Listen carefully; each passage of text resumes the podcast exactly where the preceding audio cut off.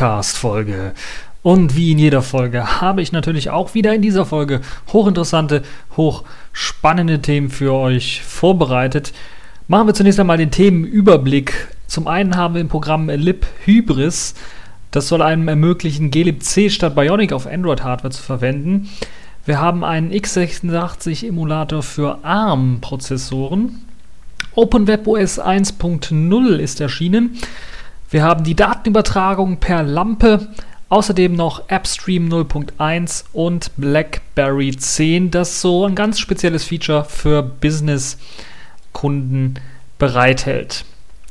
Fangen wir also direkt an mit dem allerersten Thema, Lib Hybris, so nennt sich das Ganze, oder Lib Hybris zu Deutsch.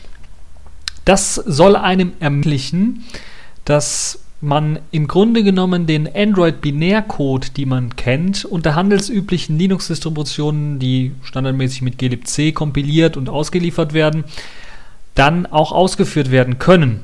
Im Detail heißt das jetzt nun, für die, die sich vielleicht nicht so gut auskennen, Android benutzt eine spezielle Bibliothek, eine spezielle C-Bibliothek zum Kompilieren seiner eigenen Programme, auch seines Kernels und damit dann auch verbunden der Treiber. Das nennt sich Bionic, diese Bibliothek. Und die basiert auf einer ja, Abspaltung im Grunde genommen der libc-Bibliothek von BSD. Und sie ist halt ganz speziell für Android zugeschnitten, also auf die Plattform, auf denen Android läuft. Das sind ja standardmäßig Smartphones und Tablets, also Embedded-Geräte mehr oder weniger. Es gibt ja noch TV-Geräte und es gibt einige äh, In-Car-Systeme, die halt eben dann auch auf Android basieren. Und es ist darauf speziell zugeschnitten, auch die C-Bibliothek, die Android eben einsetzt, diese Bionic-Bibliothek. Sie ist aus diesem Grund auch sehr, sehr klein gehalten, also sehr viel kleiner gehalten als zum Beispiel die glibc, die ja normalerweise unter Linux-Distributionen zum Einsatz kommt. Und aus diesem Grund ist sie auch extra für Prozessoren optimiert, die eine etwas geringere Taktfrequenz haben, als man das halt, ja, sagen wir mal, standardmäßig im PC-Markt findet. Dazu gehören halt eben diese Embedded-Systeme, die ja standardmäßig dann doch etwas mit einem etwas schwächeren Takt ausgestattet sind, wenn ich mal so an In-Car-Systeme oder sowas denke. Aber auch unsere Tablets und unsere Smartphones, die waren ja vor zwei, drei Jahren wo es ja Android auch schon gab, nicht so leistungsstark, wie es heutzutage der Fall ist, wo wir eben Dual, aber auch schon Quad-Core als Standard in unseren äh, Smartphones und, und Tablets haben. Das ist ja äh, auch eine Entwicklung, die ja jetzt in jüngster Zukunft, in jüngster, in Zukunft ist auch gut, in Zukunft wird es natürlich auch noch äh, weiter und stärker entwickelt werden und wir werden wahrscheinlich immer mehr dieser kleinen ARM-Prozessoren auf einem Die dann bekommen, um dann halt auch tatsächlich mehr Prozessorpower nutzen zu können. Aber in, in der jüngsten Gegenwart, Gegenwart, war es halt so, dass halt eben ähm, die ja, Prozessoren im Grunde genommen doch noch etwas langsamer sind, als man das vom Desktop her, vom Desktop-PC oder auch einem Notebook her gewohnt ist. Sind so auf dem Niveau, sagen wir mal, von Netbooks anzusiedeln. Die meisten zumindest.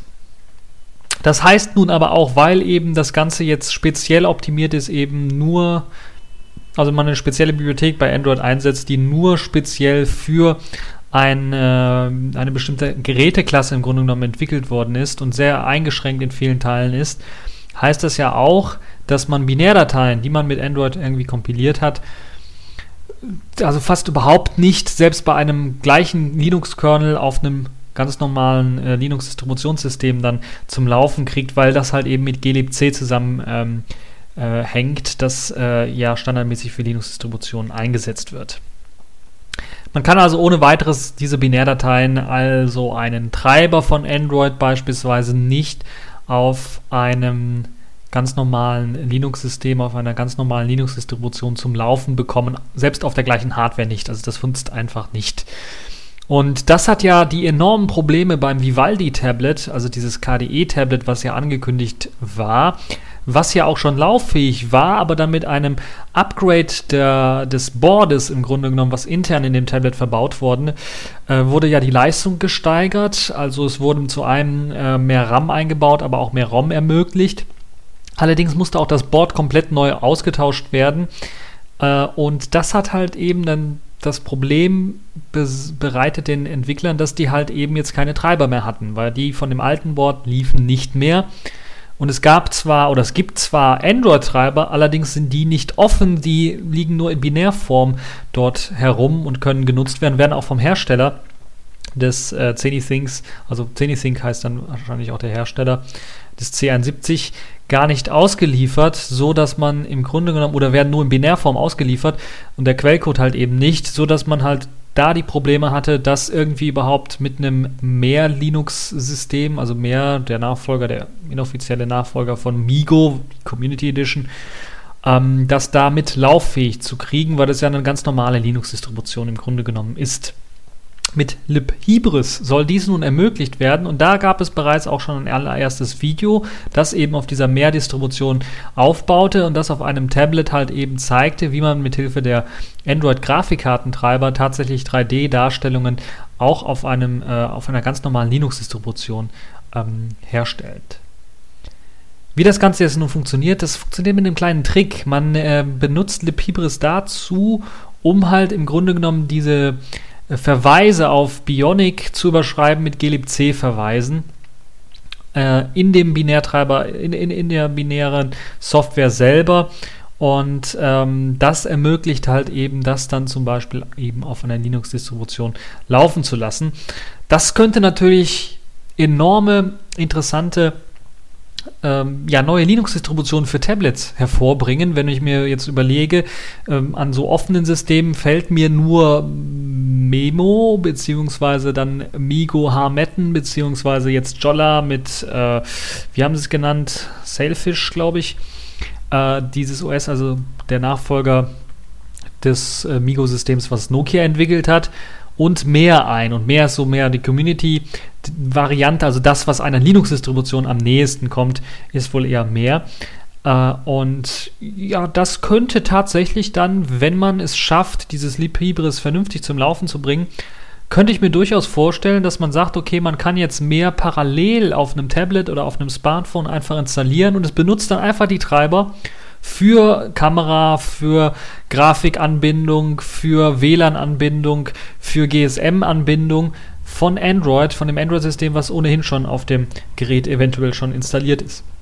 Das wäre eine schöne Sache, wäre eine tolle Sache, würde zumindest für die Leute, die sehr viel basteln wollen, aber auch vielleicht irgendwann mal für Konsumer interessant werden. Es ist natürlich so, dass zunächst einmal, sagen wir mal, in, im Fünfjahreszyklus wahrscheinlich eher dann die äh, Entwickler und die ähm, Hacker, würde ich mal fast sagen, so ein bisschen daran herumwerkeln und herumarbeiten. Und dann so, ja, ich würde mal sagen, so fünf Jahre wird es dann schon dauern, bis dann die ersten vielleicht Konsumer dann so richtig, ähm, äh, bis das dann so richtig die Konsumer dann auch erfasst, falls man überhaupt in so großen Dimensionen denkt. Hm, das ist so die Idee, die ich dahinter habe. Aber es macht auch schon enorm viel Sinn, ähm, eventuell für spezielle Sachen, vielleicht auch spezielle Software zu entwickeln, die halt eben dann nicht das Android-System verwendet, sondern die eben auf Linux basiert, eine ganz normale Linux-Distribution verwendet. Und äh, es würde zumindest die ganze Sache, die, die, äh, den, der Android-Hype, der ja momentan tatsächlich herrscht, würde das so ein bisschen äh, sagen wir mal, auflockern, weil man ja bei der Linux-Community zumindest Android immer sehr nachsagt, dass es so mit Linux selber wenig zu tun hat. Es gibt zwar ein paar Entwicklungen im Kernel und man hilft da so ein bisschen was, aber es gab ja auch immer Kontroversen und auch das ganze Modell, was Google fährt und auch damit, dass der Code beispielsweise für eben solche neuen Boards einfach nur als Binärcode für Android herausgegeben wird und Linux dann in dem Sinne gar nicht davon profitiert, also der Linux-Kernel dann in dem Sinne und dann natürlich auch die Linux-Distribution und die Linux-Community dadurch nicht äh, profitiert, ist so etwas, was man Android durchaus vorwerfen kann oder Google in dem Fall durchaus vorwerfen kann. Also Libhybris müssen wir mal schauen, wie sich das Ganze weiterentwickelt, ob das Ganze tatsächlich auch so gut lauffähig ist, wie es in diesem Video gezeigt ist und ob es vor allen Dingen mit vielen Treibern dann auch funktioniert, über die Hardwaregrenzen hinweg.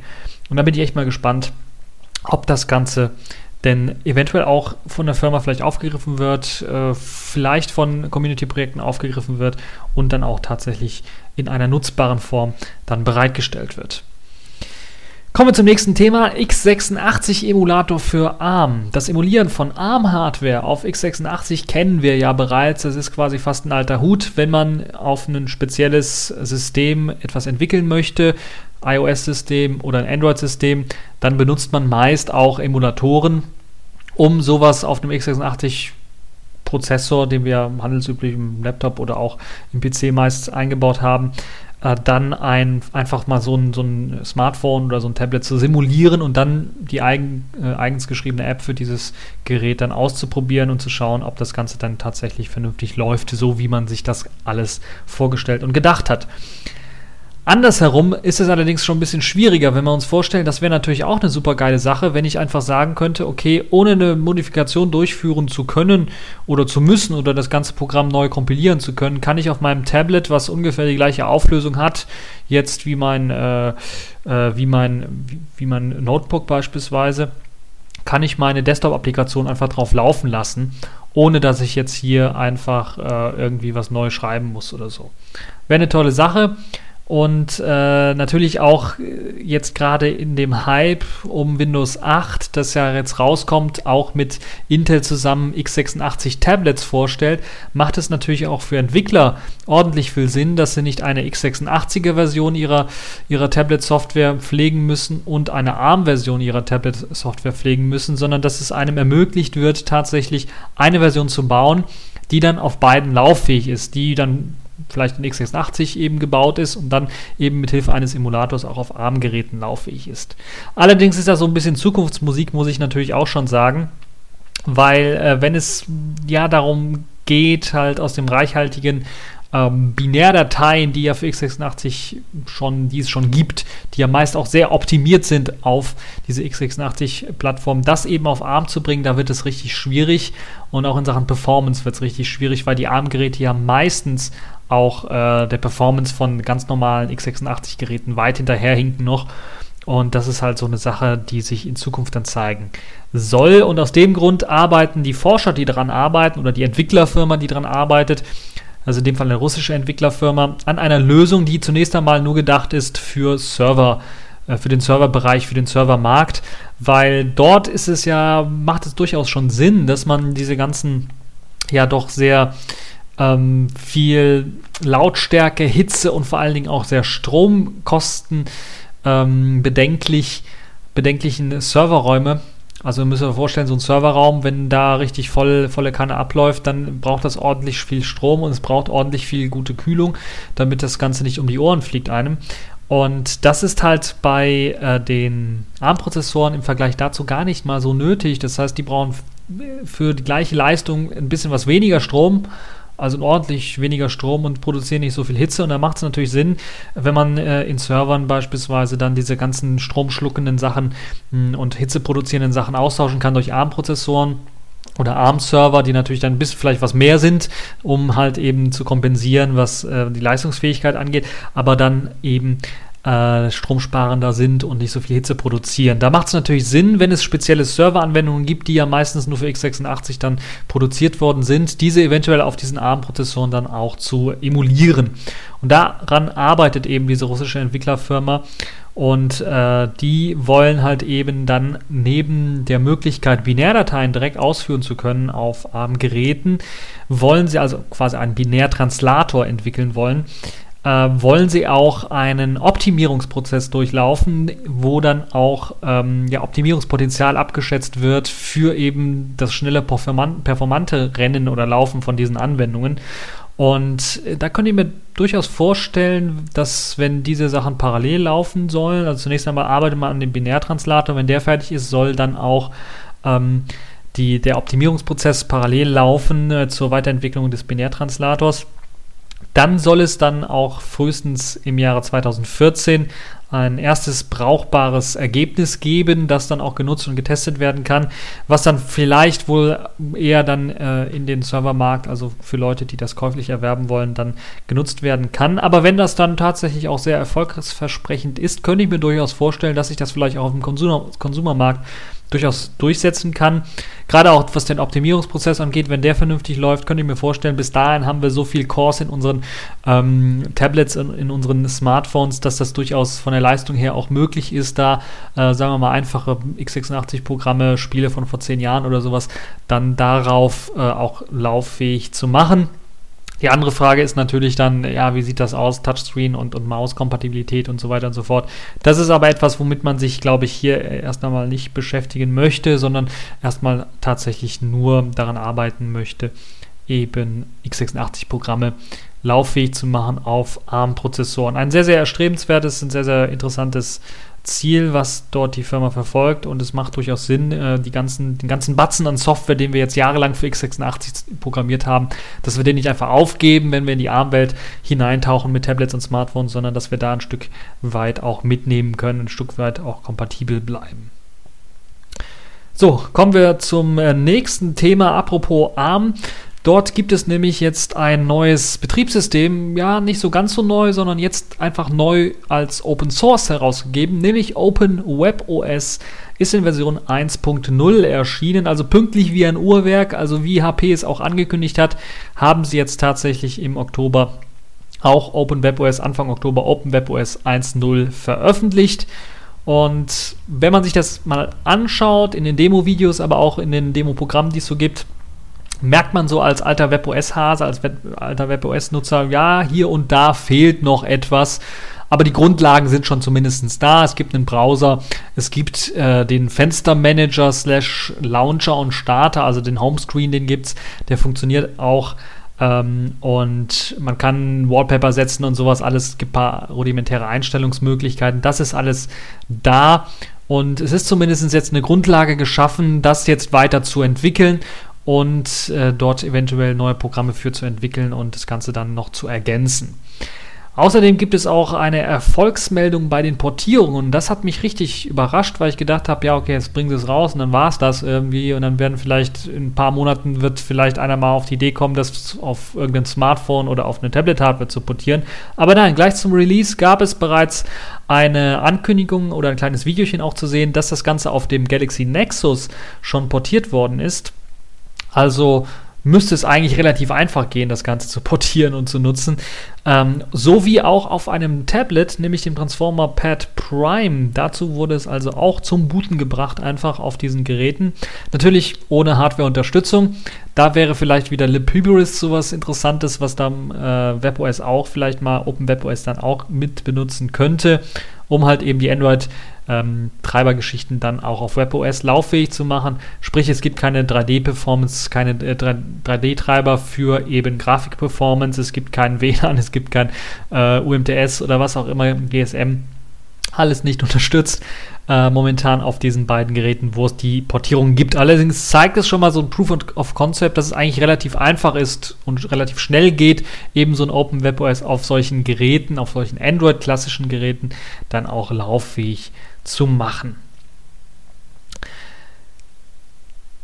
Wer WebOS auch jetzt auf einem Desktop testen möchte, also jetzt kein Gerät hat, wo er das jetzt ausprobieren möchte oder selber portieren möchte und ja, ich meine auf so einem echten Gerät OpenWebOS lauffähig zu machen, da bedarf es halt schon Treiber und da ist das Problem, wenn es die nicht gibt, dann läuft es ziemlich langsam.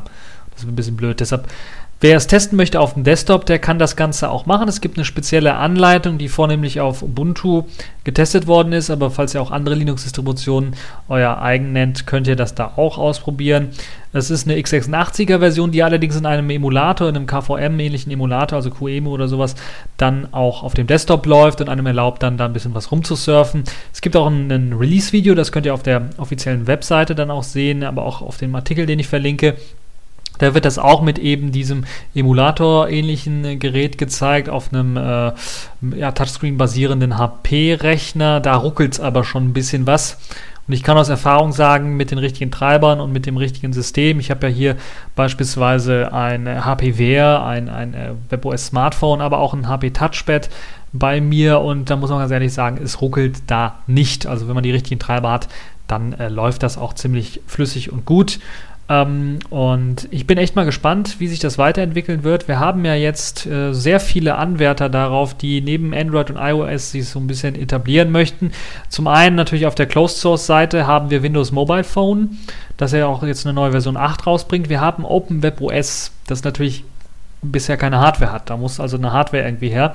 Windows hat ja, oder Microsoft hat ja mit Nokia einen verlässlichen Hardware-Partner. Wir haben Jolla, die äh, großartig letztes Mal, habe ich es auch schon erwähnt, angekündigt haben, dann ein Smartphone auch rauszugeben. Das heißt, die verfügen wohl auch über das Kapital und werden auch demnächst äh, auch Hardware rausgeben. Also das ist das, was ich so sehe zumindestens. Dann haben wir noch äh, Mozilla mit ihrem Firefox OS, das zumindest in Brasilien dann auch ein ZTE-Telefon rausgeben wird. Also die haben dann auch ein bisschen was Hardware und sicherlich dann auch äh, auf den Markt richtig strömen wollen, dann weltweit. Und was haben wir noch? Wir haben natürlich noch Migo in den verschiedensten Versionen, beispielsweise mehr ist so eine Version. Und wir haben natürlich für Tablets auch das Plasma Active, was man nicht unterschätzen darf, äh, das sehr gut weiterentwickelt wird von der KDE-Community, die ist relativ stark. Äh, aber es fehlt da auch das Tablet momentan. Das muss man ganz ehrlich sagen. Es gibt zwar das alte C71, was ich angesprochen habe, wo es noch unterstützt wird. Ähm, aber neue Hardware fehlt halt noch. Und da muss man mal schauen, wie sich das weiterentwickelt. Das heißt, von denen allen würde ich Windows Phone, weil die bereits Hardware haben und schon rausgegeben haben. Und halt jetzt äh, schaue ich zumindest sehr, sehr gespannt drauf. Jolla, den würde ich am ehesten zumuten, dass da was bei rauskommt. Und Danach dann aber folgt direkt OpenWebOS, würde ich mal sagen. Da könnte ich mir durchaus vorstellen, dass einige Hardware-Anbieter eventuell mal zumindest sich das Ganze anschauen und vielleicht mal auf einem Smartphone oder einem Tablet dann testen wollen. Ähm, ob es dann eine Hardware gibt mit dem System, müssen wir mal schauen. Oder ob es eher im Homebrew-Bereich bleibt, dass man vorhandene Android-Hardware beispielsweise so weit aufhackt, dass da OpenWebOS drauf läuft läuft, müssen wir dann in der Zukunft schauen. Auf jeden Fall ein sehr, sehr interessantes Projekt und äh, schaden kann so eine Konkurrenz natürlich nicht, würde ich mal sagen, sondern es könnte eher dazu führen, dass eventuell auch irgendwann mal Android und iOS sich überlegen müssen, sich nicht auf ihren Lorbeeren auszuruhen, sondern tatsächlich dann auch ein bisschen was äh, gegen die Konkurrenz zu machen. So, kommen wir zu einem weiteren spannenden Thema, was jetzt so weniger mit mobilen Geräten zu tun hat, es hat zumindest was mit kabellosen Geräten zu tun, nämlich die kabellose Übertragung von Daten mithilfe von optischen Signalen. Also die optische Datenübertragung im wahrsten Sinne des Wortes, nämlich das WLAN aus der Lampe. So habe ich das Ganze mal genannt, beziehungsweise ein bisschen abgeguckt aus dem Golem-Artikel, den ich dazu durchgelesen habe. Die Uni in Edinburgh arbeitet tatsächlich an einer sehr interessanten Technologie, die das eben ermöglichen soll, nämlich die Übertragung der Daten mit Hilfe von Lichtsignalen an den PC. Und das könnte so theoretisch von zum Beispiel der Deckenlampe passieren oder von der Bürolampe, die oder dem, dem Leselicht, was man auf seinem Schreibtisch hat, könnte man im Grunde genommen, wenn man das so richtig positioniert, dann beispielsweise Daten zu seinem PC übertragen. Und das Ganze soll eine Übertragungsrate von 1 Gigabit pro Sekunde erreichen, was natürlich schon mal nicht schlecht ist, muss man ganz ehrlich sagen. Aber so zunächst einmal nur die Theorie. In der Praxis wurde das leider noch nicht bewiesen. Praktisch hat man es bisher geschafft, beispielsweise eine Demo-Applikation zu machen. Das sieht man auch in dem verlinkten Video, wo einem gezeigt wird, dass eine Lampe quasi an einem PC angeschlossen ist und diese Lampe leuchtet jetzt beispielsweise auf die Tapete oder so. Und dann kann man im PC eine Nachricht, einen Benachrichtigungstext eingeben und eine ganz normale Kamera auf einem Smartphone kann dann eben das Licht der Lampe abfilmen und wenn da die Nachricht gesendet wird, dann merkt natürlich das Smartphone, wenn die spezielle App auch installiert ist, ähm, mithilfe der Kamera dann was übertragen wurde und kann dann zum Beispiel in, in dem Fall, dem Video ist es zu sehen, einen Text dann anzeigen. Das wäre so das einfachste Beispiel, was in diesem Video da gezeigt wird, was aber relativ gut funktioniert. Und ähm, natürlich ist so ein kleiner Text nicht so spannend, deshalb gab es auch was hochinteressantes, eine Videodemonstration, wo man dann tatsächlich auch ein Full HD-Video mit äh, Hilfe dieser optischen Übertragung dann angezeigt hat. Das Video ist auch äh, in dem Artikel verlinkt. Da könnt ihr euch das Ganze dann auch nochmal in einer kleinen Präsentation nochmal anschauen. Da wird das dann auch live gezeigt. Wie funktioniert das Ganze jetzt? Die Lampe ist natürlich keine handelsübliche Glühbirne, wie wir sie kennen, sondern basiert auf den ja, neuesten Technologien, die wir so haben, nämlich den LED-Lampen. LED-Lampen, wer das noch nicht gesehen hat, äh, ist ja die Alternative, würde ich mal sagen, zu Sparbirnen. Weil Sparbirnen ja immer so boah, das verpönt sind, weil sie ja Quecksilber meistens drin haben und meistens hochgiftig dann drin sind. Ähm, diese kleinen LEDs sind noch etwas teuer, aber ähm, wer sich so eine LED-Lampe mal angeschaut hat, da stecken ganz, ganz viele kleine LEDs einfach drinnen in einem, in einem Gehäuse und man kann dann halt dadurch äh, relativ gut Licht erzeugen und die verbrauchen sehr, sehr wenig Strom. Das Interessante bei diesen LED-Lampen ist, weil äh, sie im Grunde genommen ja auch bei PCs und sowas verwendet werden als Signallichter, auch schon lange verwendet wurden, sind sie natürlich auch dafür berühmt, dass sie sehr, sehr schnell fürs Ein- und Ausschalten gedacht sind. Und mit dieser Methode im Grunde genommen können eben Lichtsignale erzeugt werden. Das ist allerdings jetzt nicht die Methode, die jetzt in der Praxis äh, die Anwendung findet, weil das würde natürlich ein bisschen blöd sein, wenn mir die ganze Zeit das Licht an und ausgehen würde. Das würde ich merken, das wäre blöd. Äh, also ich will ja Datenübertragung, vielleicht noch ein Buch lesen dabei oder sowas und will dann nicht irgendwie, dass das Licht die ganze Zeit blinkt. Das wäre so ein bisschen blöd. Deshalb benutzt man eine andere Technologie. Äh, man nutzt schon die Möglichkeit, dass halt man eben Zustände sehr schnell ändern kann in so einer LED. Ähm, allerdings wird das momentan halt nicht abgeschaltet, sondern es wird eher die Lichtintensität geändert. Aber sie wird halt so schnell geändert und in so einem kleinen Bereich geändert, dass das menschliche Auge im Grunde genommen das gar nicht mehr wahrnimmt, sondern dass das halt nur von der Elektronik wahrgenommen werden kann, wie zum Beispiel einer Kamera oder einem speziellen Sensor, der dafür ausgerichtet ist. Der kann halt eben diese Lichtintensität, diese Änderungen der Lichtintensität äh, tatsächlich auch aufspüren und dann daraus eben Daten rekonstruieren. Wie erreicht man nun so eine hohe Datenübertragung, also von theoretisch bis zu 1 Gigabit pro Sekunde? Das sagen zumindest die Forscher an der Uni. In Labors sind bisher für die optische Datenübertragung per Licht halt eben 800 äh, Mbit pro Sekunde erreicht worden. Das heißt, man ist schon relativ nah dran. Das ist allerdings jetzt nicht an der Uni passiert, sondern das war, glaube ich, im Fraunhofer Institut. Also hier in Deutschland arbeitet man da auch dran. Ähm, und dies geht, indem man halt eben diese LEDs, weil das ja viele kleine sind, indem man nicht nur ein LED, ähm, die Lichtintensität eines LEDs quasi ändert, sondern aller im Grunde genommen und dadurch mehrere Ströme. Also jedes LED erzeugt durch das Ändern der Lichtintensität einen eigenen Datenstrom und weil, ja, sagen wir mal, 50 LEDs oder sowas in der, in der Lampe, in der Birne, da können halt 50 Datenströme parallel abgeschickt werden und die können dann auch irgendwie empfangen werden, auch asynchron empfangen werden und dadurch sind halt solche äh, Datenraten denn möglich. In einer Demo, habe ich ja bereits erwähnt, hat man es halt auch dadurch geschafft. Allerdings war das schon ein bisschen was Getrickse. Das war, würde ich mal sagen, weil der Aufnahmesensor, der halt eben das Licht aufgenommen hat, der war in einer schwarzen Box versteckt. Also der war abgedunkelt, im abgedunkelten Raum versteckt. Und äh, zumindest sieht man das im Video so. Und also da hat man ein bisschen schon getrickst, aber man konnte ein Full HD Videos ein Full HD Video tatsächlich an einen Laptop oder an einen Beamer streamen mit Hilfe eben des Lichtes.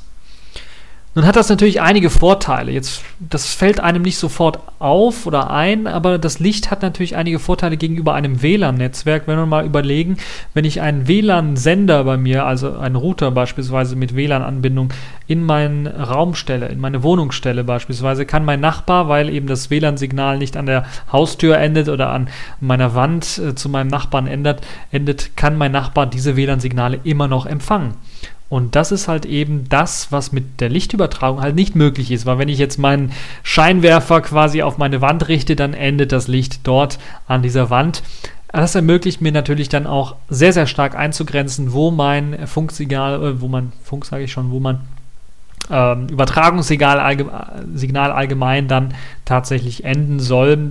In Sachen Sicherheit also schon ein kleiner Vorteil. Ein Nachteil ist allerdings gleichzeitig, das werdet ihr auch bemerkt haben, der Vorteil von Funk ist natürlich, es breitet sich über Wände aus und man kann dann zum Beispiel in einem Zimmer oder in das nächste Zimmer gehen, kann man immer noch das WLAN-Signal empfangen.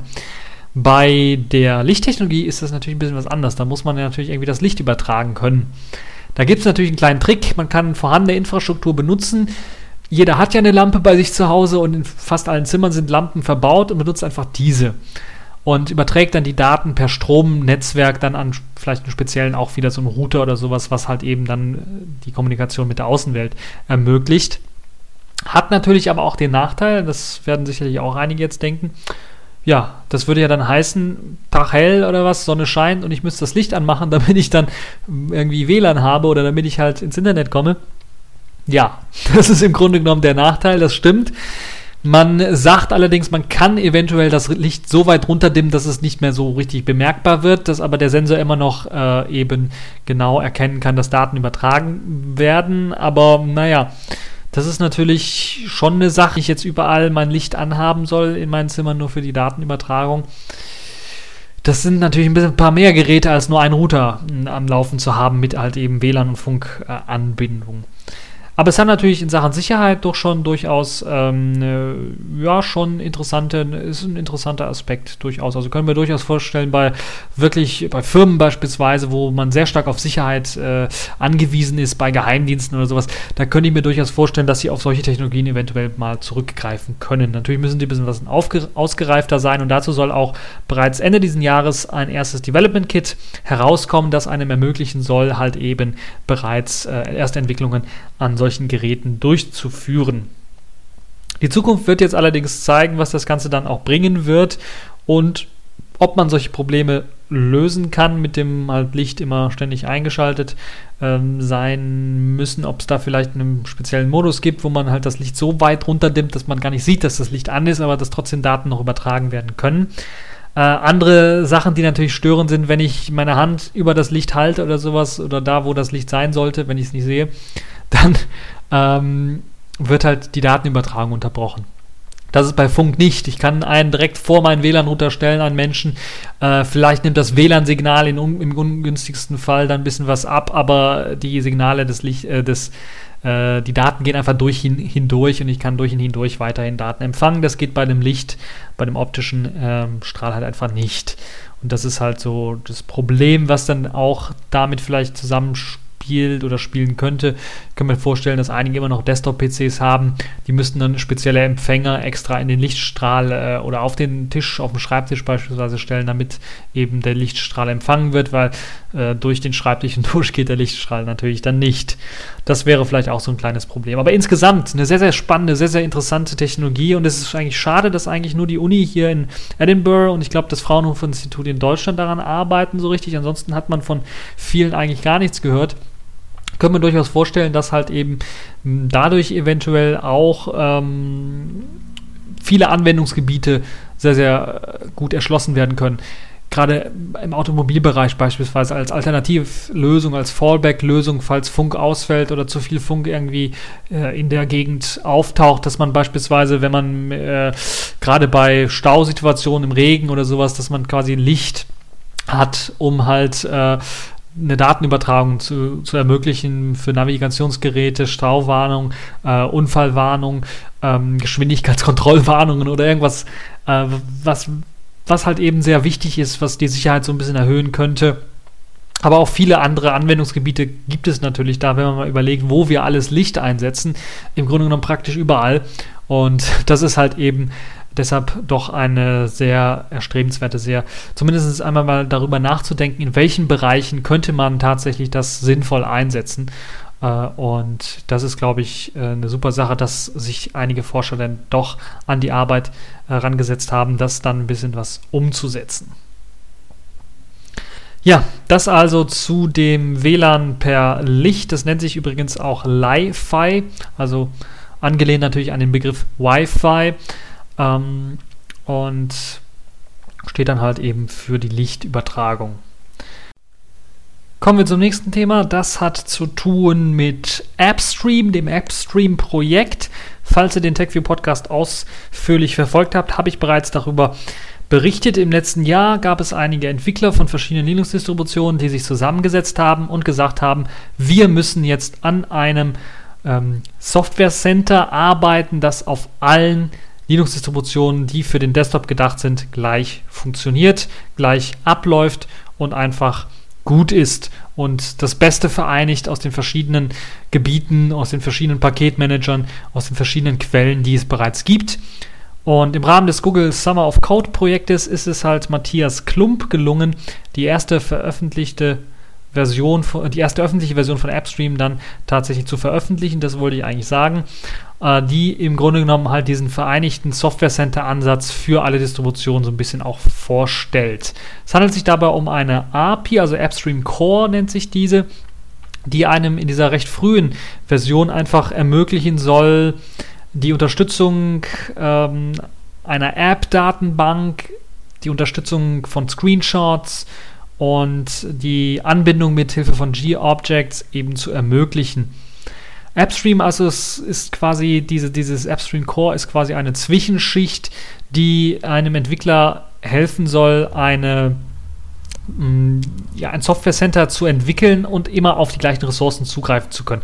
Das hat den Vorteil beispielsweise, wenn ich jetzt eine Software äh, habe in meinem Paketmanager beispielsweise, aber keinen Screenshot habe, den ich normalerweise irgendwie habe, dann hat sicherlich irgendein anderer den Screenshot davon. Irgendeine andere Paketverwaltung hat diesen Screenshot und eine der größten Paketverwaltungen ist eben, oder der größten Archive überhaupt für Screenshots ist zum Beispiel screenshot.debian.org soweit ich das weiß. Und dort werden halt eben Screenshots von Applikationen hinterlegt. Wäre es einfach nicht, es wäre doch einfach wunderbar und wünschenswert, wenn man einfach sagen könnte, okay, ich habe jetzt hier SUSE, es fehlt mir der Screenshot, ach, nehme ich den einfach von debian.org. Das war die Grundidee, die das AppStream-Projekt gegründet hat. Und das soll jetzt eben ermöglicht werden mit äh, AppStream Core zumindest. Dabei wird halt eben einem angeboten, wenn man AppStream mit integriert, AppStream Core mit integriert und nutzt, dass man beispielsweise App-Informationen aus Ubuntu oder aus dem Debian-Quellen äh, irgendwie holt oder aus einem, also die werden da irgendwo geholt, wo sie halt abgelegt werden. Screenshots werden von, von Debian beispielsweise geholt und Bewertungen werden von Ubuntu geholt. Und diese werden dann auf allen, wären dann auf allen Linux-Distributionen, die AppStream benutzen, dann zugreifbar. Hat den Vorteil, ich könnte unter OpenSUSE ein Software Center haben, dass mir die, dass sich die Screenshots für die einzelnen Apps dann äh, von Debian zieht, dass sich die Informationen von was weiß ich irgendwo herzieht und dass sich dann die Bewertungen von Ubuntu herzieht für diese einzelne Applikation. Hat den Vorteil, wenn ich dann später auch noch Bewertungen machen kann selber, dass wenn ich auf OpenSUSE das Programm XYZ, Blender beispielsweise, habe und meinen Kommentar und meine Bewertung dazu gebe, dass dann später auch ein Nutzer, der Blender auf Ubuntu oder auf Debian installieren möchte, diese Bewertung sehen kann und genau sehen kann, äh, wie und äh, wo das Programm läuft. Das hat natürlich auch ein paar Gefahren und deshalb sind einige ja, Pakete-Maintainer so ein bisschen was skeptisch, gerade was jetzt so Bewertungen angeht das ein bisschen was zurückhaltender zu machen, weil natürlich auf, aus Nutzersicht, aus App-Sicht macht das sehr, sehr, sehr viel Sinn, dann zu sehen, okay, diese App funktioniert noch nicht so richtig. Aber es kann natürlich auch sein, dass die App wunderbar funktioniert, nur dass der Paket-Maintainer Müll gebaut hat und aus dem Grund aus dieser Distribution das Ganze nicht vernünftig läuft. Deshalb ist da natürlich so, so das ist vielleicht ein Problem, was irgendwie gelöst werden müsste, wo man dann sagen könnte, okay, man macht diese, äh, man macht diese sagen wir mal, Bewertungen zentral, macht dann eine Bewertung für das App selber und dann eine Bewertung für zum Beispiel den Zustand des Paketes. Wäre vielleicht eine Möglichkeit, das irgendwie so zu machen oder man muss das anders ko koordinieren. Die Paket, Pak, Paketverwaltung natürlich, meine ich. Die Paketverwaltung selbst läuft dann wie bei den Distributionen üblich ab. Das heißt, das Installieren der ganzen ähm, Apps läuft dann über die Paketverwaltung der Distribution, Zipper, Yum, apt-get, ähm, Pac-Man und Emerge und was es auch alles gibt. Also das läuft dann, dann über diese ganz normale Paketverwaltung. Also es wird einfach ein Layer on top gelegt, der halt einem ermöglicht, das über Distributionsgrenzen hinweg zu nutzen. Es existiert bereits jetzt, das war auch im Rahmen des Summer of Codes entstanden, ein Software Center, eine Software Center Variante, die eben mit Package Kit ausgestattet ist. Package Kit ist so ein weiterer Layer, der halt eben es ermöglicht zu sagen, installiere Paket XYZ und egal auf welcher Distribution ich jetzt bin, der sucht sich automatisch raus, nutze ich jetzt Yum, nutze ich jetzt Zipper, nutze ich jetzt apt-get, nutze ich jetzt Pacman oder was auch immer und nutzt das dann auch. Das ist also Package Kit ist schon was länger her, dass es entstanden ist. Ähm, ist gut, dass es schon das gibt, deshalb muss das nicht neu erfunden werden. Das wird also dann benutzt und mit Hilfe von äh, dem Software, mit der Software Center Variante und mit Hilfe von Package Kit werden dann Pakete heruntergeladen und installiert und mit Hilfe von AppStream werden die Infos über, das, über die App dann besorgt, also Informationen allgemein über die App, Screenshot und Bewertung werden dann halt darüber besorgt. Und dieses spezielle Software Center läuft jetzt beispielsweise in dieser Variante ohne Anpassungen, ohne Schwierigkeiten auf Debian und OpenSUSE sowie Fedora. Also das zeigt schon so ein bisschen, wo die Reise hingehen soll, dass man ein Software Center entwickelt und das dann auf allen ausliefern kann. Also möglichst auch eine gleiche Oberfläche hat. Das würde, wäre so aus meiner Sicht so das Allerbeste. Und aber zumindestens, dass man die gleichen Informationen bekommen kann zu einem bestimmten, zu einer bestimmten Anwendung. Und ich glaube, das ist ein sehr, sehr gutes Projekt, ein sehr, sehr erstrebenswertes Projekt. Ich bin echt mal gespannt, wie sich das weiterentwickeln wird. Es ist natürlich immer noch so, dass Ubuntu so sein eigenes Süppchen so ein bisschen kocht mit ihrem Software Center. Und da muss man erstmal echt mal schauen, ob ähm, tatsächlich Ubuntu dann als oder Canonical als Ubuntu-Macher dann da auch aufspringen wollen auf dieses äh, Pferd im Grunde genommen, was jetzt so anfängt, so langsam äh, zu reiten. Ähm, hoffen wir, dass es halt in naher Zukunft dann auch nur dazu kommt, dass halt eben das irgendwie stabilisiert wird, dass das weiterentwickelt wird, dass neue Features hinzukommen und dass dann mehr und mehr Distributionen tatsächlich sich, äh, tatsächlich sich darauf einigen, das dann tatsächlich auch einzusetzen. Das ist nämlich das, woran es momentan noch so ein bisschen hapert, aber es liegt natürlich daran, weil die Version eben äh, gerade Versionsnummer 01 erreicht hat. Ja, äh, das zu AppStream. Dann gibt es noch was äh, hochinteressantes, nämlich RIM hat ja vor kurzem auf einer kleinen Entwicklerkonferenz sein BlackBerry 10 OS so ein bisschen vorgestellt, hat da so ein bisschen vorgestellt, was es an neuen Features geben soll, wie man das Ganze bedienen soll auf dem Smartphone, hat aber auch ein sehr, sehr interessantes Feature vorgestellt, das Nutzern es ermöglicht, einfacher zwischen Business- und Heimanwendungen zu wechseln. Einfach mit einem Swipe kann man sagen, okay, ich möchte jetzt mein Business-Smartphone, meine Business-Oberfläche mit all meinen Anwendungen, Konfigurationen und so weiter sofort laufen haben. Und wenn ich dann aus der Firma rausgehe, mache ich den Swipe wieder rückgängig und bin jetzt auch wieder auf meinem Heimtelefon. Das alles eben auf einem Gerät, ohne dass ich ein weiteres Smartphone haben muss, ohne dass ich eine weitere SIM-Karte oder sowas haben muss. Das alles eben auf einem Gerät vereinigt. Das Ganze hat. Ähm, RIM auch nur, ja, sagen wir mal, beiläufig so ein bisschen erwähnt gehabt. Das ist aber eines der Features, was, wo ich sagen würde, genial. Das hat bisher noch kein anderer ähm, Smartphone-Hersteller, kein anderer Smartphone-OS-Hersteller so vernünftig und so geil integriert, wie RIM das gemacht hat. Also technisch hochinteressant. Das Ganze basiert ja auf dem QNX-System, was sich ja RIM vor einigen äh, Jahren, glaube ich, schon bereits einverleibt hat, also eingekauft hat. Und dieses ganze Wechseln, das schnelle Wechseln zwischen Arbeitsplatz, Smartphone mit speziellen Anwendungen, die es natürlich dann nur für den Arbeitsplatz äh, geht, hin zu einem Heim-Smartphone mit komplett anderen Anwendungen, mit komplett anderen ähm, auch Anforderungen an die Anwendungen, ist, glaube ich, eines der wirklich super genialen Features. Die technischen Daten dazu sind jetzt etwas klarer geworden, wie RIM das tatsächlich macht in ihrem BlackBerry 10 OS. Im Grunde genommen werden nämlich zwei verschlüsselte Partitionen benutzt. Das eine ist die Partition mit all den Daten, die benötigt werden für Business und das andere ist die Partition für die Heimdaten. Und man kann einfach zwischen diesen zwei Partitionen hin und her mit einer Fingerwischgeste einfach wechseln und dann wird die andere eingebunden und als Hauptpartition dann benutzt. So funktioniert das Ganze dann intern. Und das ist ja gar nicht mal so schlecht überlegt. Die sind verschlüsselt, die Sachen. Das hat natürlich auch den Vorteil, wenn ich mir jetzt mal überlege, wie würde das in einem Business ablaufen, wo Geheimhaltung beispielsweise sehr groß geschrieben ist. Da kann man sich das so vorstellen, dass beispielsweise über das WLAN-Netzwerk oder über VPN man einen Key irgendwie oder der wird über VPN runtergeladen und erst dann wird diese verschlüsselte Partition entschlüsselt und man kann dann auf das äh, Business-Smartphone oder auf, das, auf die Daten dann zugreifen. Und wenn man das von zu Hause aus versucht, funktioniert das zum Beispiel, Beispiel nicht. Das wäre beispielsweise so eine Sache. Eine andere Sache ist natürlich auch, äh, wir haben diese Smartphones nun mal und ähm, da ist es natürlich auch besser, wenn der wenn die Firma, wo man arbeitet, eventuell dann Restriktionen macht für das Smartphone oder ein eigenes ähm, Image für das Smartphone erstellt, was bei BlackBerry möglich sein soll und das dann eben auf das Smartphone drauf spielt, um dann eben so Sicherheitslücken oder sowas, die man beispielsweise, wenn man sich Viren, Viren oder Würmer oder andere Schädliche, Schädlinge eingefangen hat zu Hause beim Surfen oder sowas, dass man die dann nicht mit überträgt in die Firma und dass es da nicht zu einem Sicherheitsrisiko äh, Risiko kommen kann. Das ist eine der äh, wesentlichen und wichtigen Sachen, glaube ich, äh, weshalb das sicherlich für eine Firma hochinteressant ist äh, sein könnte. Natürlich für den Benutzer selber ist es auch sehr gut. Er braucht nur noch ein Gerät, er muss nicht ein Firmenhandy haben und ein zweites Handy für, für zu Hause und dann, ah, das könnte dann komplex oder kompliziert werden, je nachdem, wenn man äh, das gleiche Smartphone hat, im Grunde genommen ist es kein Problem, aber wenn man unterschiedliche hat und äh, mit der Bedienung, da muss man zwei Konzepte lernen oder sowas, das kann natürlich für so einen gestressten Arbeiter eventuell auch ein bisschen was zu viel werden. Aber man kann natürlich auch den Zugriff ähm, auf die Infrastruktur der Firma auch darüber regeln, so dass man sagen kann, ganz explizit, okay, wir liefern ein Image aus, das überspielen wir auf euer Smartphone, auf euer, muss natürlich jetzt BlackBerry Smartphone sein. Und da ist auch schon voreingestellt, VPN, Passwörter, was weiß der Geier, Zugang zum Intranet, Zugang überhaupt zum Netzwerk der Firma. Und das geht halt nur mit diesem Image und das geht halt nicht mehr mit dem Heim-Image, was natürlich dann auch in Sachen Sicherheit auch äh, das Ganze ein bisschen was erhöhen würde, aber auch natürlich eine Kontrollfunktion dadurch bringen würde, dass man sagen könnte, okay, äh, hier private Sachen im, im Firmennetzwerk, äh, nö, das schalten wir jetzt ab, das geht nicht.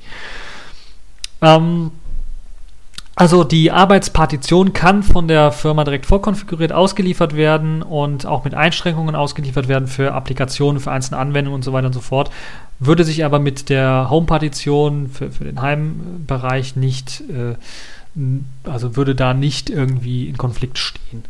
Das ist halt das eine. Ähm, das kann für Firmen ein Sicherheitsgewinn sein, habe ich ja bereits gesagt, aber auch für Mitarbeiter könnte es natürlich weniger Stress bedeuten, weil wenn die Firma es so einstellt, nur wenn du auf dem Firmengelände bist oder im Firmen-WLAN oder sowas oder im VPN von, von der Firma, dann wird eben dieses Firmenimage benutzt. Verlässt du das, wird automatisch auf das Heimimage umgeschaltet. Das heißt, bis zu Hause wirst du eventuell nicht durch irgendwelche Firmenmails bombardiert oder genervt und gestresst und so weiter und so fort. Auch eine super Sache.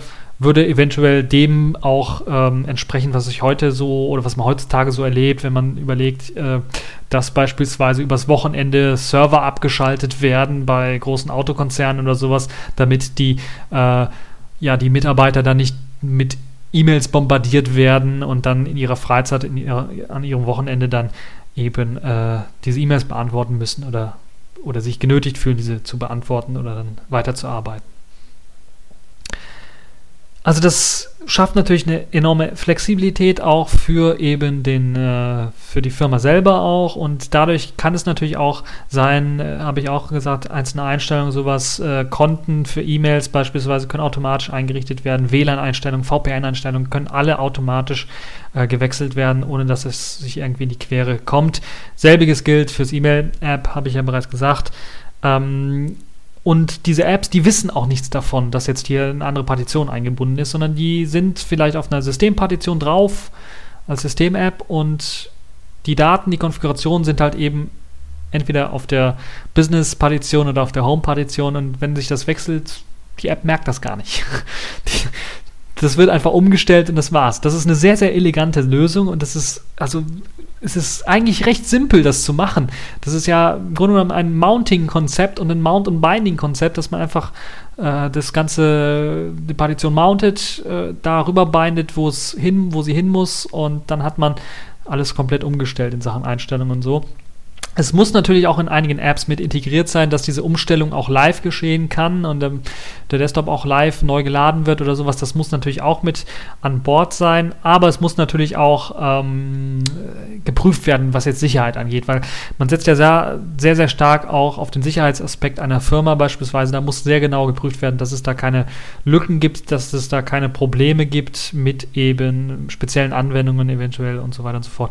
Also das dauert noch ein bisschen, bis äh, BlackBerry 10 dann wirklich rauskommt, bis man all das auch überlegt hat, was es da an Problemen geben könnte.